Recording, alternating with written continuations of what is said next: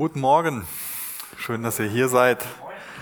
Auch herzlich willkommen, wenn ihr über den Livestream Teil hiervon seid. Und äh, wenn ihr mögt, dürft ihr gerne schon mal 1. Korinther 2 aufschlagen.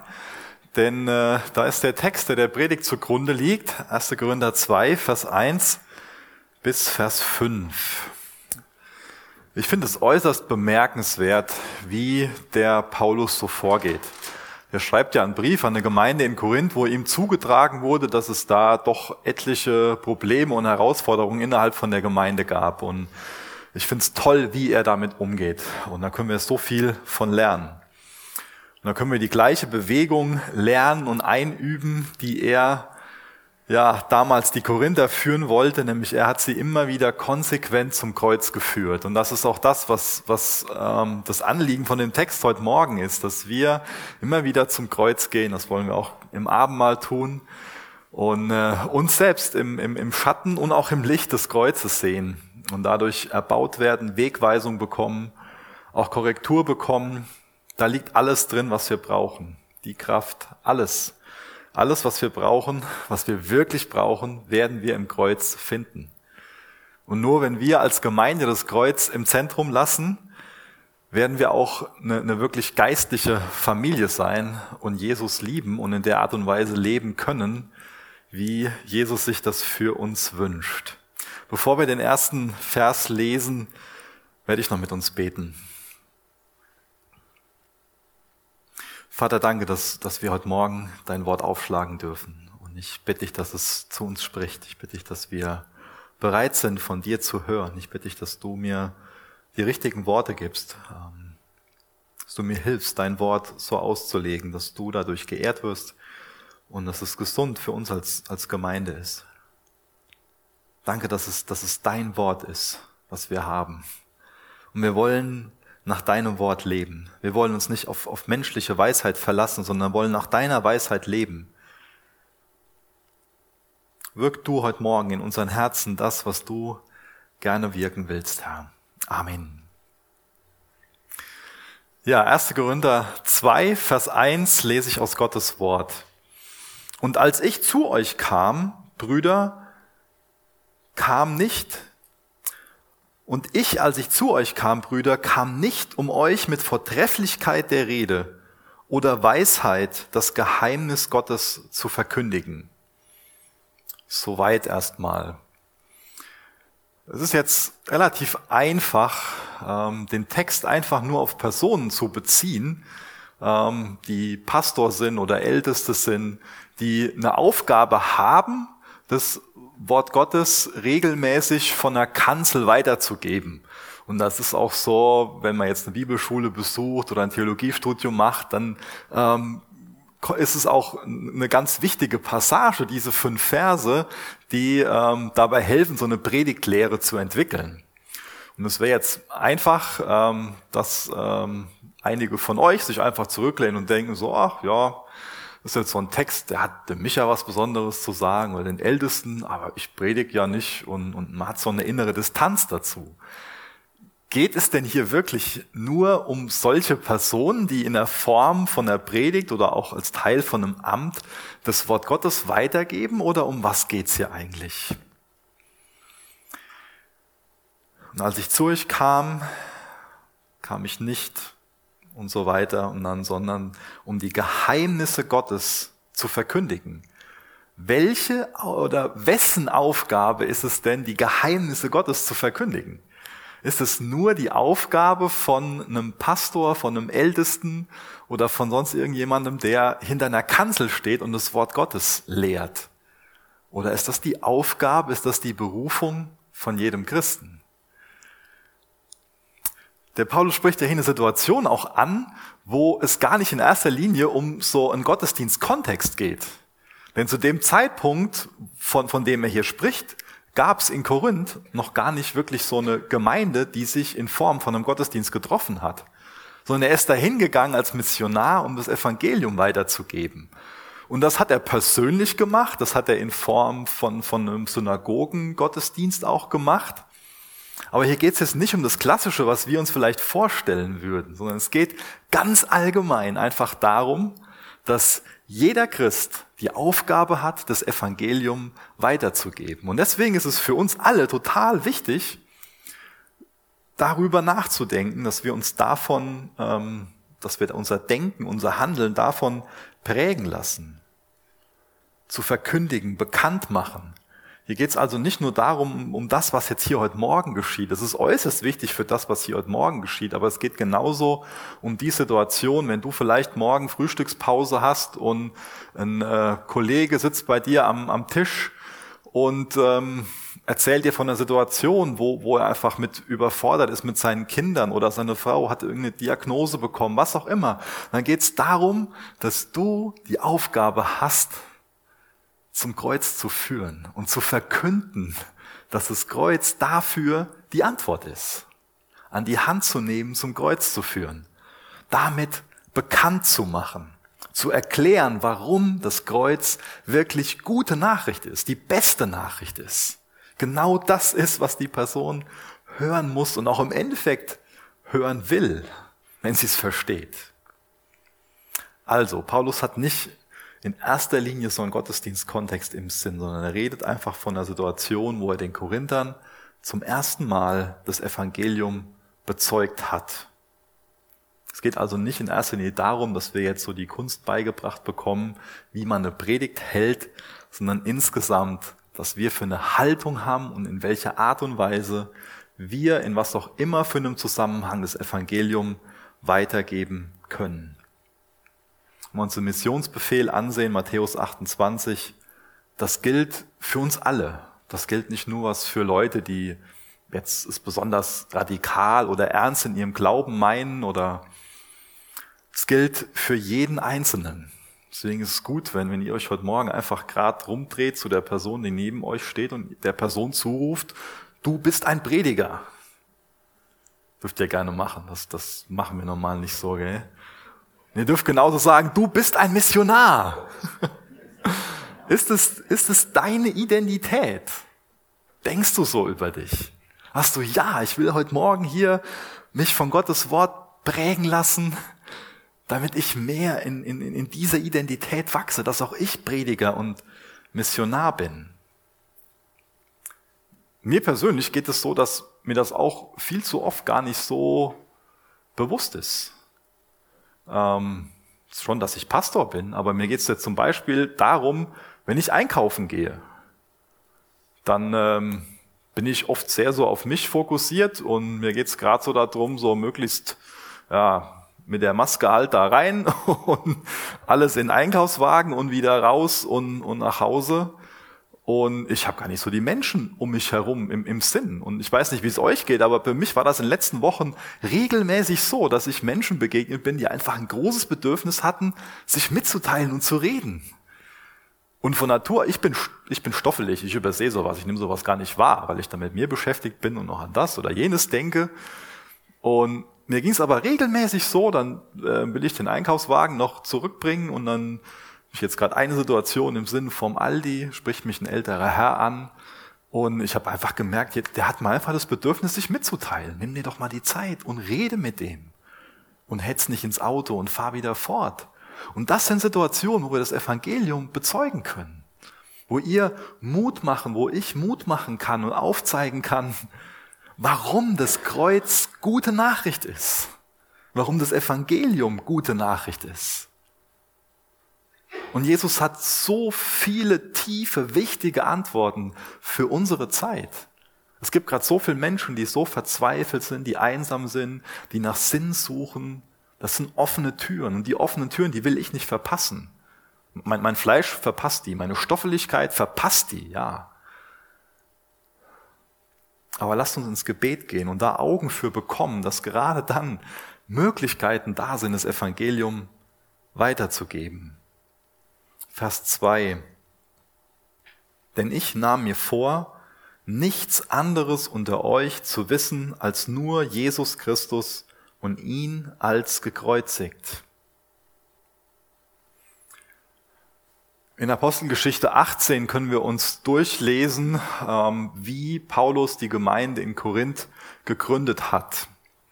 Vorher ist das 17. Kapitel der Apostelgeschichte und da lesen wir davon, dass er, bevor er die Gemeinde in Korinth gegründet hat, er in Athen gewesen ist. Und ähm, können wir uns auch eine Predigt durchlesen von ihm, die sehr brillant ist. Und zwar hat er die auf dem Areopag gehalten vor ja, so der, der Creme de la Creme der damaligen griechischen Philosophen, also ganz gebildete, ganz angesehene Männer. Und er hat denen das Evangelium weitergegeben. Und ihr könnt euch mal die Mühe machen, die Predigt zu Hause durchlesen. Er hat einfach eine tolle Rhetorik. Er erwähnt, also hat eine ganz klare Struktur, ganz brillante Gedanken, ist einfach wunderbar, was, was er für eine Predigt gehalten hat und wie er Jesus geehrt hat. Ihr werdet aber eins bemerken, hier haben wir jetzt gerade gelesen, denn ich nahm mir vor, nichts anderes unter euch zu wissen als nur Jesus Christus und ihn als gekreuzigt. In dieser Predigt, vielleicht hat er das also ist nicht überliefert, von, von dem Text, der, aus der, der von der Predigt überliefert ist, spricht er nicht von Jesus, dem Gekreuzigten. Ich will jetzt nicht zu weit gehen, aber es, es ist vorstellbar, dass Paulus auch hier in einem Lernprozess ist und auch damit konfrontiert wurde, hier ganz zentral in der Predigt sollte es um Jesus, den Gekreuzigten gehen. Nichts zu wissen als nur Jesus Christus und ihn als gekreuzigt. Das bedeutet jetzt ja nicht, dass er alles andere Wissen so beiseite ließ, sondern vielmehr, dass diese Botschaft, diese Predigt über Jesus, den Gekreuzigten, dass das der Hauptfokus war, dass das seine, auch seine Hauptleidenschaft war. Das war ab sofort das Zentrum von dem, was er weitergegeben hat oder die wirkliche Essenz. Paulus macht uns also klar, dass es für uns total wichtig ist, dass wir in allem, was wir tun, Christus zentriert sind. Ich habe in der Vorbereitung den Kommentar gelesen von dem Warren Wiersbe und der beschreibt eine kurze Geschichte. Und zwar ähm, erklärt er das äh, so eine Geschichte aus einer, aus einer Kirche, die ein wunderschönes Buntglasfenster hatte. Und das Buntglasfenster, das war genau hinter dem Prediger. Und in dem Buntglasfenster war Jesus als der Gekreuzigte dargestellt. Und dann war eines Sonntags ein Gastredner da, ein Gastprediger da, der deutlich kleiner war als der Pastor, der da gewöhnlich gepredigt hat. Und ähm, dann ähm, war ein kleines Mädchen mit im Gottesdienst und die hat dann eine ganze Zeit so dem Gastprediger zugehört und gelauscht und hat sich dann irgendwann so zu ihrer Mama umgedreht und hat sie dann gefragt, Mama, wo ist denn der Mann, der normalerweise dort vorne steht, damit wir Jesus nicht sehen können? Das können wir jetzt vielleicht amüsant finden und ist auch ganz niedlich. Aber das kann auch sehr überführend sein. Wir können uns vor Jesus stellen in der Art und Weise, wie wir leben, in der Art und Weise auch, wie wir über Jesus sprechen. Das ist möglich. Kannst du vor deinen Nachbarn über Jesus reden? Wie sprichst du über Jesus bei deinen Arbeitskollegen? Was ist da so der, der Fokus? In was für eine Art und Weise sprichst du über das Kreuz? Lenkt vielleicht die Art und Weise, wie du lebst, vom Kreuz ab? lenkt auch vielleicht die Art und Weise, wie du über das Kreuz sprichst, wie du über Jesus sprichst, von Jesus ab. Was ist dein Hauptantrieb? Was ist dein Hauptfokus von dem, was du weitergibst? Ist es wirklich Jesus? Und wenn ja, welcher Jesus ist das? So Jesus als der gute Freund, als der tolle Ethiker, als ein wunderbarer Mensch? Oder ist es Jesus, der Gekreuzigte? Jesus, der, der Einzige, der für uns am Kreuz sterben konnte, damit Vergebung der Schuld, damit Versöhnung mit Gott möglich ist. Jesus der einzige Weg, um mit Gott versöhnt werden zu können. Oder stelle ich mich vor Jesus, damit andere ihn nicht sehen? Stellst du dich vor Jesus und andere sehen ihn nicht? Wir können die Bibel nur richtig verstehen, wenn wir alles in der Bibel auf Jesus hin auslegen. Wenn wir alles durch Jesus sehen und Jesus im Zentrum davon sehen und im Zentrum davon wiederum das Kreuz. Wenn du jetzt die Bibel liest, auf, auf was hin deutest du die Bibel? Wenn du dir ein Buch, ein geistliches Buch durchliest oder eine, eine Predigt anhörst und es deutet nicht auf Jesus, es wird nicht auf den gekreuzigten Jesus hin ausgelegt, dann kann es keine biblische Botschaft sein. Das Hauptanliegen der Schrift ist Jesus. Das ganze Sinn des Zeugnisses über Gott ist Jesus. Und der ganze Sinn und Zweck von unserem Leben als Christ ist auf Jesus Christus, den Gekreuzigten, hinzuweisen. Das ist der wirkliche Sinn und Zweck von unserem Leben. In der Bibel geht's nur um Jesus. Und wenn wir es nicht auf Jesus hin auslegen, wird uns das zu komischen Ergebnissen führen. Es geht nur um den gekreuzigten Jesus. Auch in unserem Gottesdienst soll es nur darum gehen. Auch im, im Kigo, im Jugendgottesdienst, bei den Teens, in den Chapel Groups. Das soll um den gekreuzigten Jesus gehen. Und vielleicht denkst du dir jetzt, puh, immer so um den Gekreuzigten, immer ums Kreuz? Es gibt doch auch so viele andere Themen. Wie ist denn mit Freude? Wie sieht's denn aus mit, mit meiner Arbeit, mit meiner Ehe, mit Kindererziehung, mit Hoffnung? Es gibt doch so viele andere Themen, wo es mal drum gehen müsste, oder? Heiligung, Jüngerschaft, auch mal um, um Single sein. Es gibt doch so viele Themen, die so wichtig sind. Ja, ist richtig.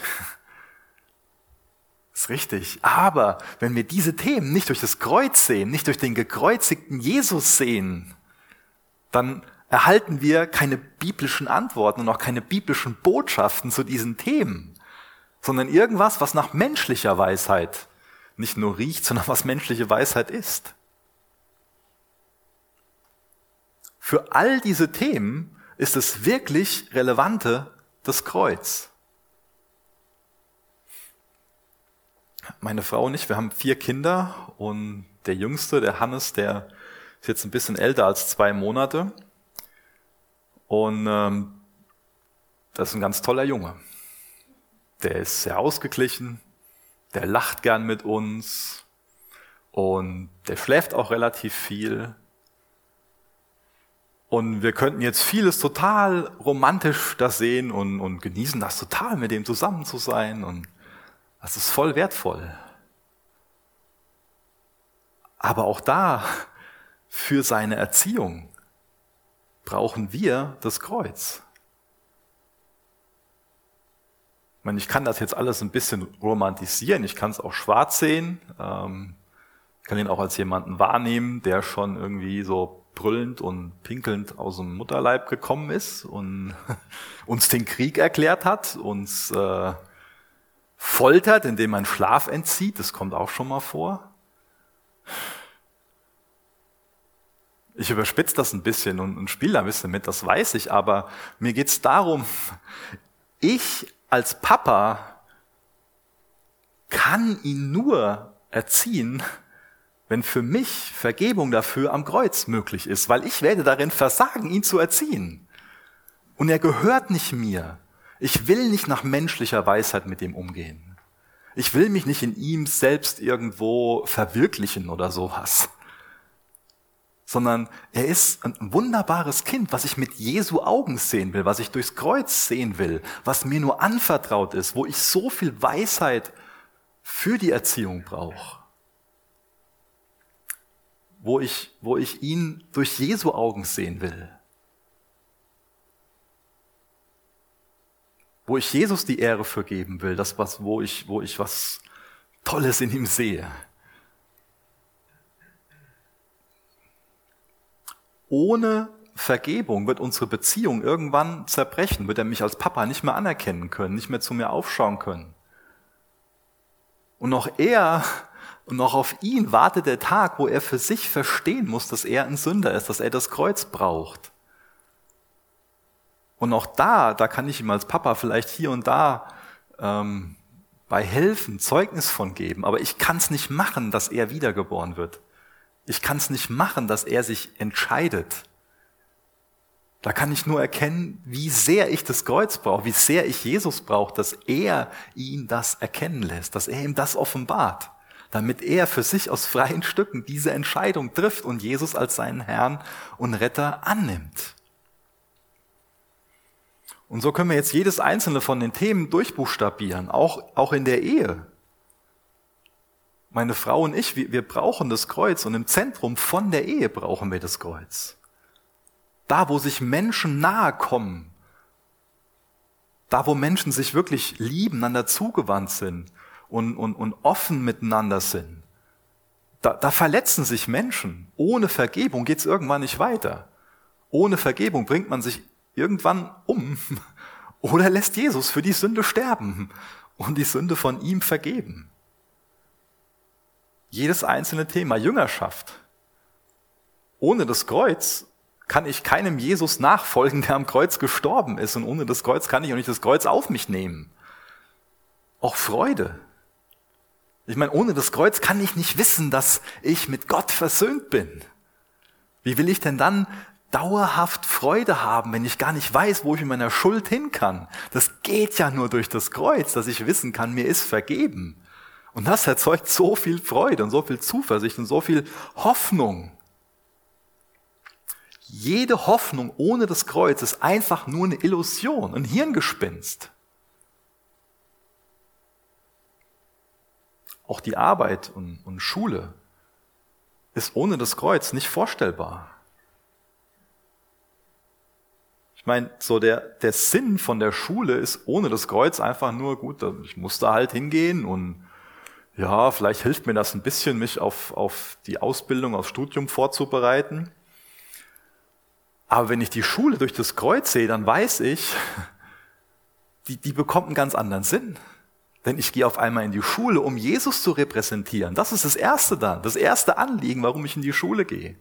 Oder auch auf die Arbeit. Es geht nicht mehr bei der Arbeit nur darum, in erster Linie dahin zu gehen. Ja, das muss ich halt machen, um genug Geld zu verdienen, damit ich klarkomme oder vielleicht auch die Familie, wenn du eine hast. Es geht in erster Linie darum, dass du auf die Arbeit gehst und dort Jesus zu repräsentieren. Deswegen ist das Kreuz so relevant für deine Arbeit. Und egal welches Thema, als Christ betrachten wir das durch das Kreuz. Vers 3. Und ich war bei euch in Schwachheit und mit Furcht und in vielem Zittern. Paulus strotzte also nicht so vor Selbstvertrauen. Der war sich sehr seiner eigenen Not bewusst. Ihm waren seine eigenen Grenzen klar. Schwach und ängstlich. Paulus kennt also seine Unsicherheiten. Vielleicht kämpfst du auch mit Unsicherheiten. Ich kämpfe mit Unsicherheiten. Für mich ist das zum Beispiel total schwierig, zum ersten Mal auf eine Person zuzugehen und mit der zu reden. Da habe ich echt Angst vor. Ich weiß, dass ich komisch bin. Wir alle haben irgendwelche Unsicherheiten. Und wie, wie gut, dass uns das, das Kreuz da, dahingehend befreit, dass es okay ist, Unsicherheiten zu haben. Wie gut, dass wir nicht irgendwie eine Maske aufziehen müssen. Wie gut, dass wir uns nicht selbst irgendwie jetzt was, was vormachen müssen. Sondern es liegt so viel Kraft darin, sich der Schwäche bewusst zu werden. Sich, sich dessen bewusst zu sein, dass man da Unsicherheiten hat das bewahrt einen ja auch davon, dass man so eine Selbstbezogenheit entwickelt, dass man so eine Selbstzufriedenheit entwickelt. Und das führt wiederum dahin, dass Gottes Kraft endlich fließen kann. Denn wenn wir einfach meinen, für uns persönlich, ja, ich habe das drauf, wozu brauche ich Gott, dann stelle ich mich vor diesen Jesus Christus, vor den Gekreuzigten. Und dann, dann schiebe ich auch diesen, diesen Kraftzufluss, diese, diese Leitung, durch die Kraft fließen kann, ab, wenn ich mich auf mich selbst verlasse und mir nicht eingestehe, wie sehr ich Jesus dazu brauche, wie sehr ich seine Gnade dazu brauche. Dann nimm ich mir diese Kraftquelle weg. Das heißt, darin liegt das Geheimnis der Stärke für jeden Dienst.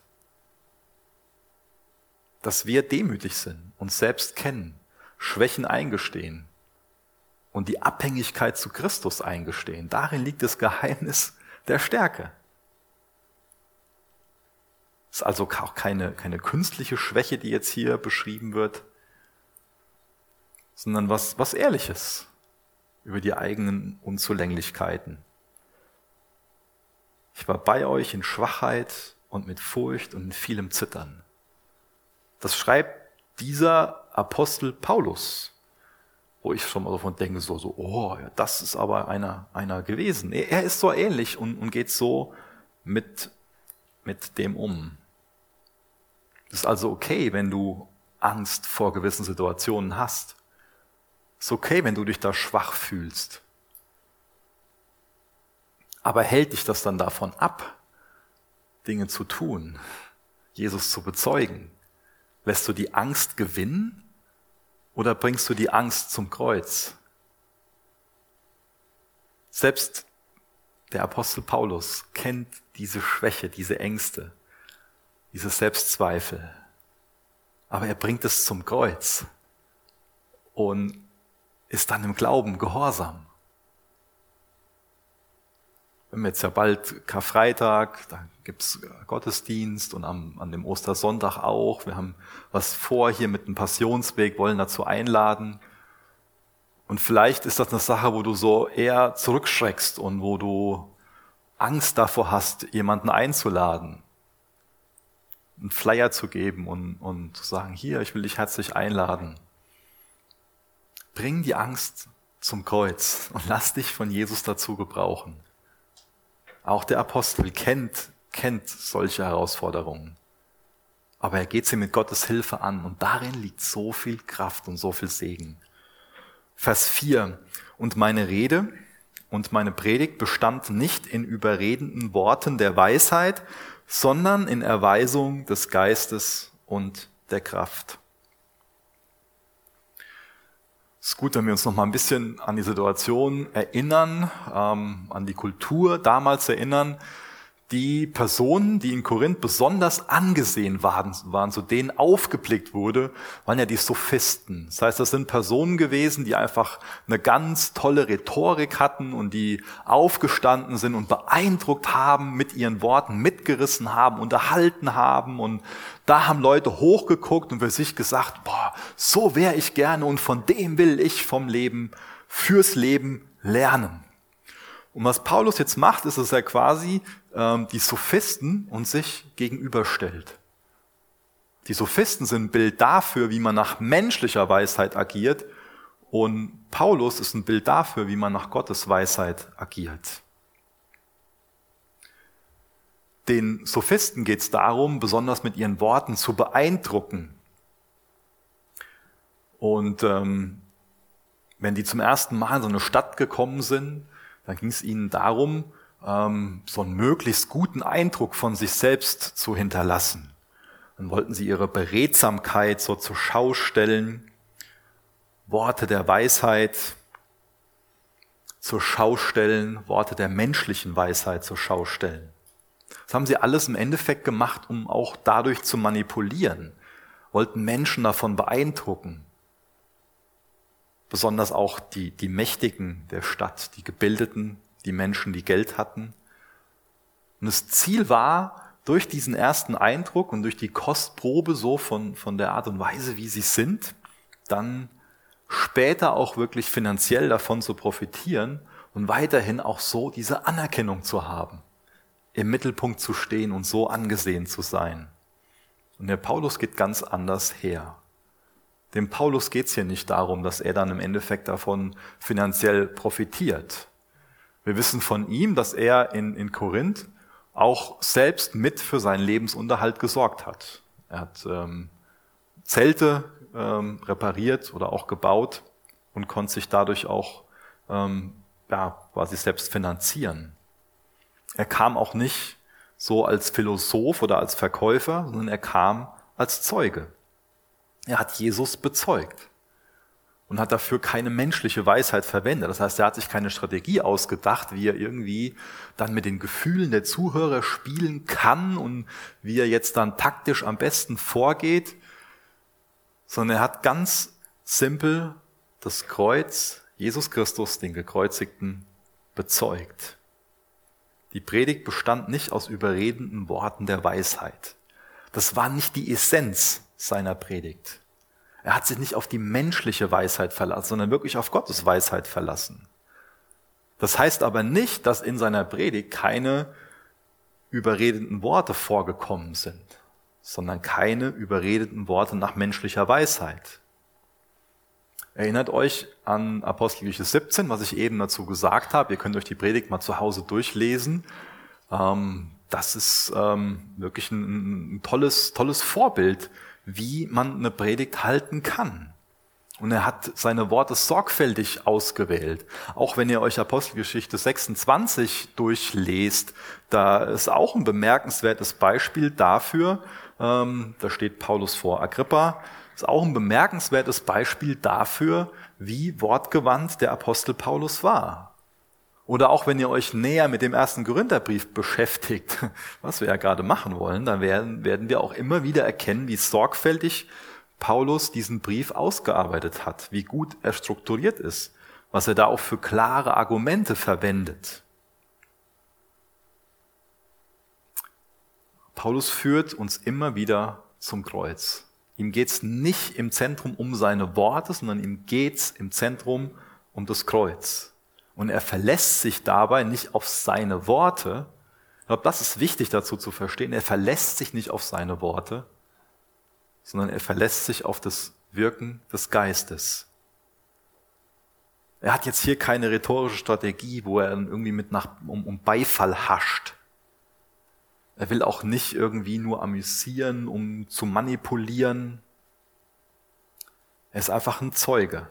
Er will nicht in erster Linie unterhalten, will da nicht mit Gefühlen spielen, sondern will das Heilshandeln Gottes, was so skandalös empfunden wurde, will er verkünden, will er weitergeben.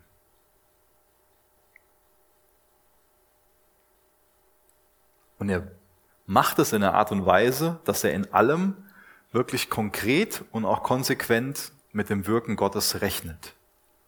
Und das steht einfach menschlicher Weisheit entgegen. Das heißt, der Paulus geht nicht her, und ähm, das ist mir auch schon mal begegnet, dass dieser Text angeblich lehrt, dass man so eine, so eine altbackene, langweilige Veranstaltung machen sollte, oder dass auch theologischer Unverstand einfach gut wäre, das lehrt der Paulus nicht hier. Und es geht im Endeffekt darauf, wo man sich drauf verlässt. Ich schon manche Unterhaltung zu gehabt und ähm, ist eine noch, noch ganz präsent, wo mir dann ähm, ein Bruder gesagt hat, ja, wir machen das schon immer so. Und dann stehen wir uns auch, stehen wir auch nicht irgendwo in der Gefahr, dass ähm, dann irgendwas, dass wir irgendwas dann damit machen, ähm, ja, was, was, wo, wo wir uns dann im Endeffekt auf uns selbst verlassen. So war das die, die äh, Essenz aus dem Gespräch, als ob es automatisch so wäre, wenn man irgendwie was verändert, dass man sich dadurch auf sich selbst verlässt. Denn genauso auch durch dieses Argument, das machen wir schon immer so, kann man sich einfach auf sich selbst verlassen. Und das ist für alle, für alle Herangehensweisen ist das eine Gefahr. Dass man nach einer Routine sich im Endeffekt auf sich selbst verlässt, wenn man das Evangelium weitergibt. Und da, davor warnt der Paulus, dass man sich nicht auf das eigene Wort verlässt, auf die eigene Erfahrung verlässt, dass man sich nicht darauf verlässt, dass man, ähm, wenn es um, um Lobpreis geht, egal, ähm, bei den Kindern, wenn wir Jesus irgendwo am Arbeitsplatz, wo auch immer bezeugen, dass wir das mit einer Herzenshaltung tun, die wirklich mit dem Wirken Gottes rechnet und die sich auf Gott verlässt, die erkennt, wie abhängig wir von ihm sind. Vers 5.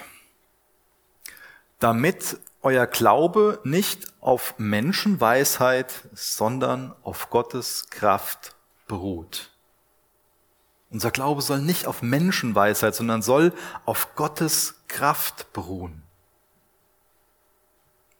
Paulus geht hier ganz bewusst aus dem Weg.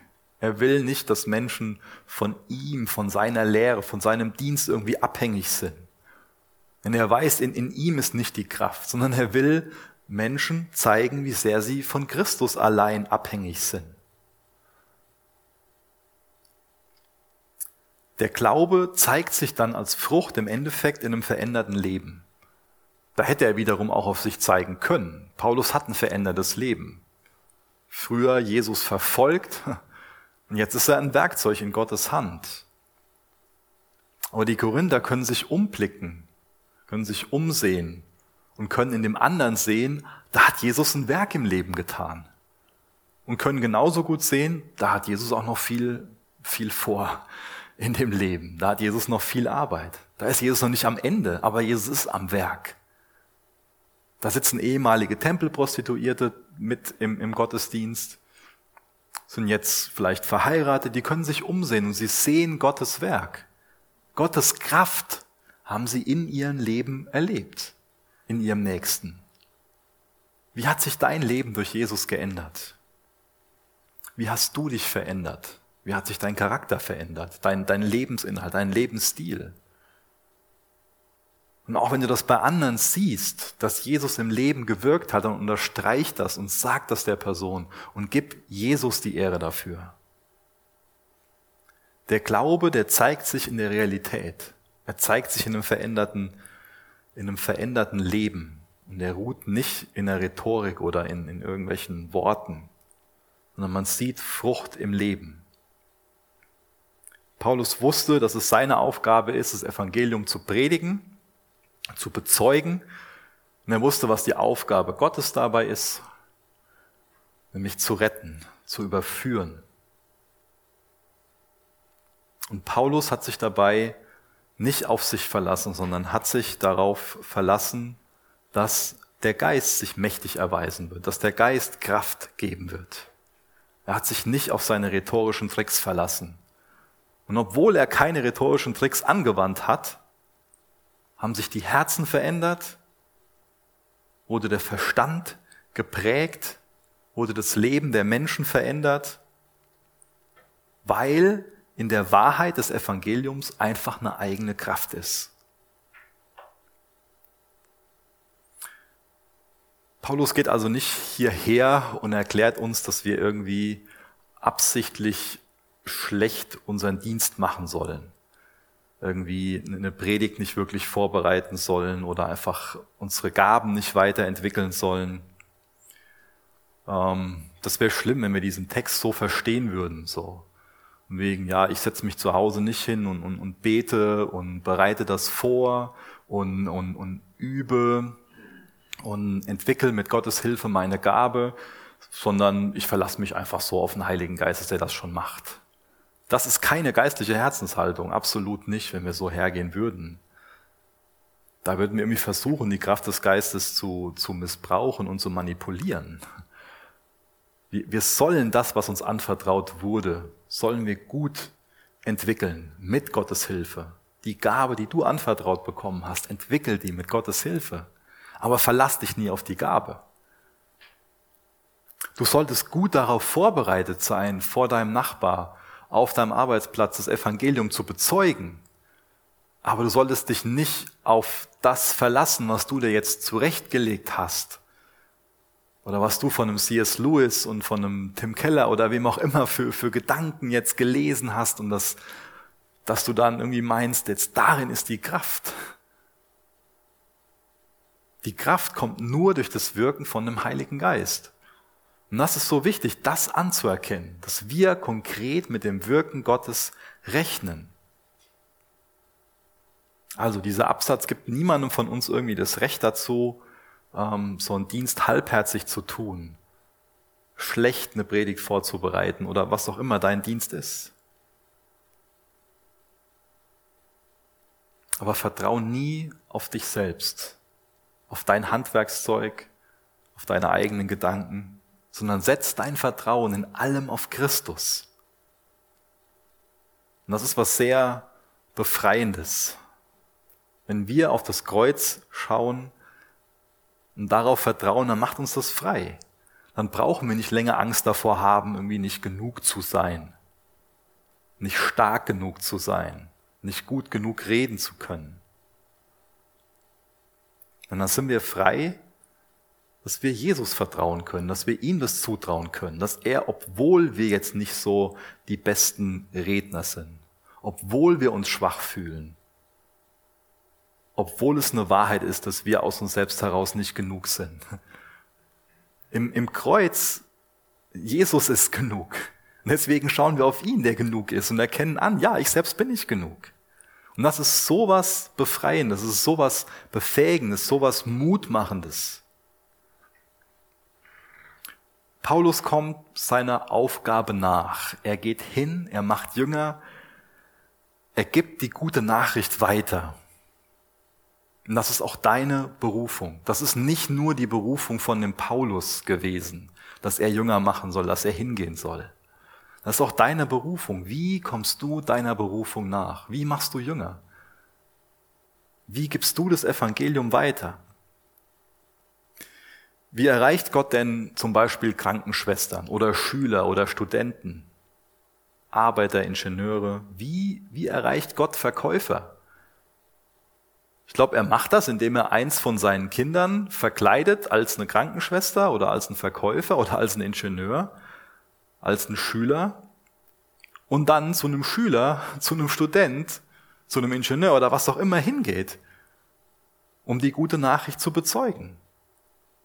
Geh hin. Das ist der Missionsbefehl. Das hat ja Paulus auch geschrieben in dem ersten Vers, als ich zu euch kam. Er ist dem Missionsbefehl gefolgt. Er ist hingegangen.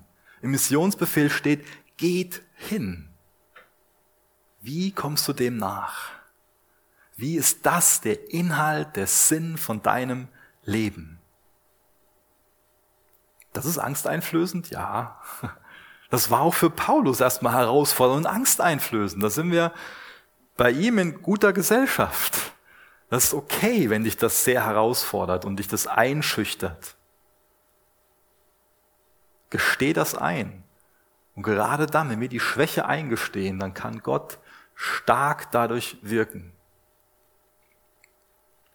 Es ist wichtig, dass wir uns in seinem Namen versammeln, wie wir das heute Morgen tun, und in der Form Jünger machen. Das ist ein wichtiger Part von, von einem Prozess, als Jünger zu leben. Und es ist wichtig, dass wir uns, nachdem wir uns versammelt haben, wieder verstreuen und da Jünger machen. Das ist so wichtig. Sind das deine Gedanken, dass du sagst, ja, ich brauche das regelmäßig versammeln, um als Jünger zu wachsen? Und ich, wir zerstreuen uns wieder. Wir gehen wieder an unseren Arbeitsplatz, in die Schule, wo auch immer, und ähm, ergreifen da Gelegenheiten, um auf das Kreuz zu zeigen. Ich habe in der, in der Vorbereitung einen, einen äh, Satz gelesen, über den ich erstmal gestolpert bin und dachte so, hm, was, was heißt das denn jetzt? Und ich finde das ein ganz tiefer Gedanke. Und zwar nicht die Gemeinde hat eine Mission, sondern die Mission hat eine Gemeinde. Hm? Was heißt das denn? Nicht die Gemeinde hat eine Mission, sondern die Mission hat eine Gemeinde. Was, was steht so im Zentrum von, von deinem Christsein? Bist du so ein, in Anführungsstrichen, Gemeindechrist? Dass du vieles von deinem Christsein so als Gemeinde definierst. Oder dass du im Zentrum von deinem Christsein steht das Kreuz und was daraus fließt ist, dass du so ein, ein Missionschrist bist. Also, wo ich darauf hinaus will, ist, dass sich unser Denken so um Gemeinde drehen kann, dass wir uns irgendwann nur noch um, um Christen drehen und unsere Fähigkeiten, unsere Gaben, unsere Zeit, alles, was wir haben, sich, sich primär darauf bezieht. Und das ist auch ein voll wichtiger Teil. Es ist ein voll wichtiger Teil, dass wir als Gemeinde uns versammeln. Aber es ist genauso eine wichtige Sache, dass wir uns verstreuen. Und wenn das, wenn das Verstreuen, wenn dieses Mission, Missionar sein, Prediger sein, Verkündiger sein in der Welt, wenn das nur so ein Nebenprodukt ist und wir nicht sehen, es geht, es geht hauptsächlich um Mission. Teil von der Mission ist Gemeinde. Das haben wir, das leben wir, damit wir uns gegenseitig darin unterstützen, darin ermutigen, als Jünger zu leben und, und auf dieser Mission zu sein. Aber wenn Mission nur so ein Nebenprodukt ist und wir uns jetzt so vorstellen, so ja gut und äh, ja, wenn sich mal die Gelegenheit ergibt oder wenn ich mal Zeit haben sollte oder wenn das, oder ist das dein erstes Verständnis, dass du ein Missionar bist, da wo du auch immer bist? Ist das dein Denken?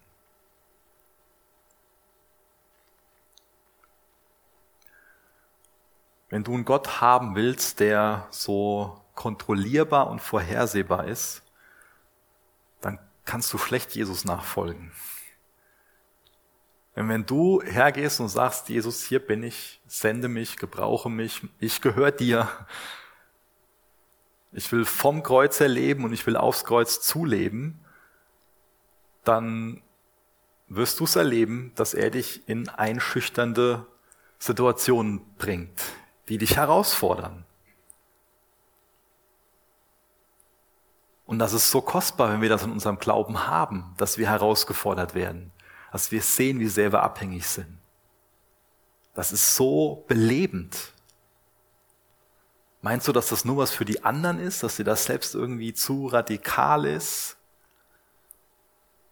Das ist deine Mission, das sollte dein Lebensinhalt sein. Diese Mission, das Kreuz, der gekreuzigte Messias.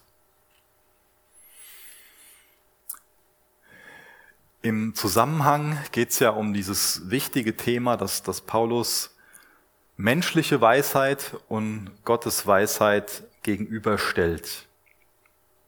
Und das ist mir am Ende nochmal wichtig, das, das zu betonen und so, so drei, ähm, dreimal menschliche Weisheit und Gottes Weisheit gegenüberzustellen. Erfahrungsgemäß ist es so, dass, dass menschliche Weisheit uns sagt, so verlass dich auf deine Fähigkeiten, verlass dich auf dein Wissen, auf deine Weisheit. Das ist oft menschliche Weisheit, die uns so zugetragen wird. Und dem gegenüber hat Paulus jetzt hier in dem Text das, diese göttliche Weisheit gestellt, dass wir mit Gottes Hilfe an unseren Fähigkeiten arbeiten sollen und dass wir uns in allem wirklich auf ihn verlassen sollen. Ich glaube, menschliche Weisheit trägt uns so an, dass, dass wir von uns selbst einfach so meinen sollen, dass wir so stark sind oder zumindest so tun sollen, dass wir so stark sind, dass man sich selbst so darstellt. Aber Paulus ist verletzlich und schwach. Das übertüncht er nicht. Er tut nicht so, als ob das nicht da ist. Und darin liegt so viel Kraft. Also auch hier ist wieder so ein Riesenunterschied zwischen menschlicher Weisheit und Gottes Weisheit. Menschliche Weisheit sagt uns so, ja, achte mal auf dich selbst, such deinen eigenen Vorteil und verwirkliche dich selbst dabei. Das ist menschliche Weisheit. Paulus sagt uns, seh alles durch das Kreuz. Leb auf das Kreuz zu und nimm dein Kreuz auf dich. Da ist nichts von Selbstverwirklichen drinne. Und deswegen fordert uns das Kreuz auch heute Morgen wieder dazu auf, dass wir uns entscheiden sollten. Wie, wie entscheidest du dich? Ihr dürft noch gerne mit mir aufstehen, ich will noch mit uns beten.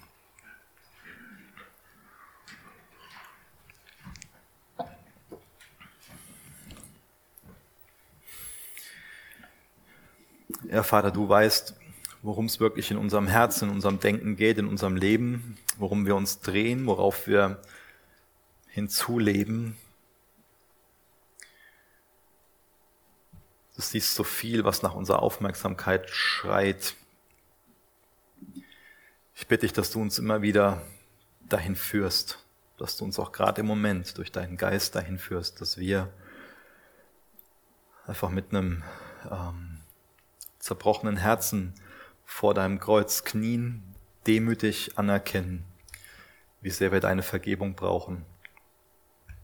Demütig anerkennen, dass wir ohne dich nichts sind